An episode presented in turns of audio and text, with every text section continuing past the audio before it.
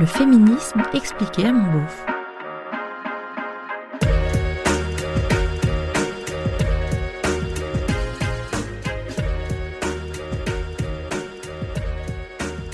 On entend toujours parler de déconstruction. C'est quoi exactement? Ce terme de déconstruction, la première fois que je l'ai lu, c'était dans un article du journal Nopasaran il y a pas loin de 25 ans, histoire de préciser qu'on ne vient pas de l'inventer. Il faut bien que mon grand âge ait des avantages. L'article parlait donc de la déconstruction des genres, expliquant, déjà à l'époque, la différence entre genre et sexe. Je te la refais rapide. Le sexe, c'est pénis ou vagin, et le genre, c'est bleu et rose, voiture et poupée, bricolage et ménage. Tout ce qui contribue à définir le masculin et le féminin. Et tout ça, justement, dès qu'on se penche un peu sur la question, on réalise que c'est construit. Ça veut dire que, depuis avant même la naissance, on nous colle des étiquettes auxquelles on apprend à se conformer. Le bébé bouge beaucoup C'est sûrement un garçon. Il pleure Il est en colère. Elle pleure Elle est triste. Les fringues dès la naissance sont hyper différentes. Super-héros pour eux, jolie princesse pour elle. Actif, passive. On nourrit plus les petits garçons que les petites filles, on les laisse plus parler en classe, s'agiter, on demande aux filles d'aider à ranger, de surveiller leurs camarades, de prendre soin des autres. Et ce sont des études qu'ils montrent, hein, des chiffres, pas juste une impression.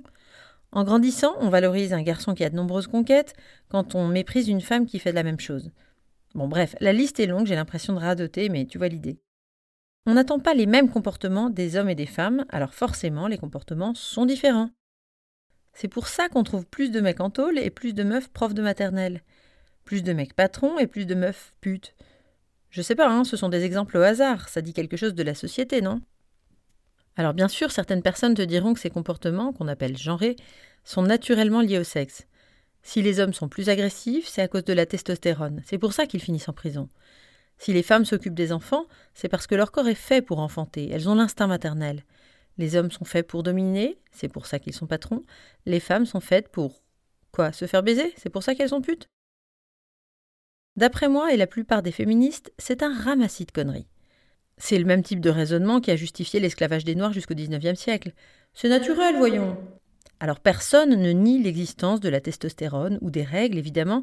En revanche, on estime que ces différences naturelles entre les sexes ne devraient pas nécessairement être le fondement de la division binaire entre les êtres humains.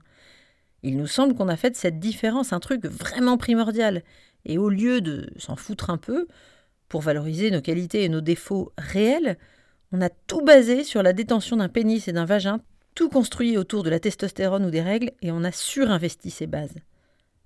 Et donc, déconstruire, terme qui est quand même plus sympa que démolir ou détruire, c'est défaire une à une les briques de cette construction sociale. C'est essayer de trouver qui on est vraiment. J'ai des poils, une forte libido, je cours vite et j'aime la bière, je suis, je suis. Ah, une fille Mais dis donc, j'aurais pas cru se déconstruire quand on est un homme, c'est réfléchir à tout ce qui nous semble naturel dans nos comportements et serait en fait issu d'une construction, d'une socialisation masculine. Et si ça craint ou si c'est injuste, essayez de s'en défaire, de le transformer.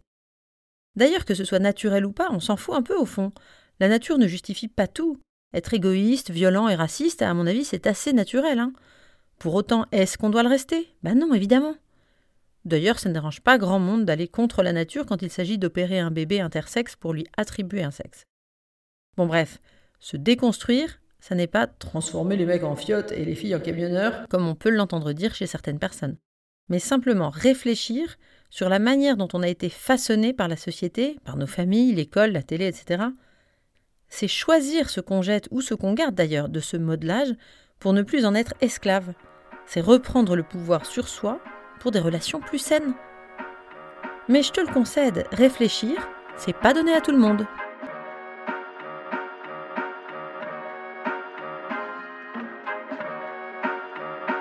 C'était le féminisme expliqué à mon beauf, un podcast d'Aline Baudré-Scherer.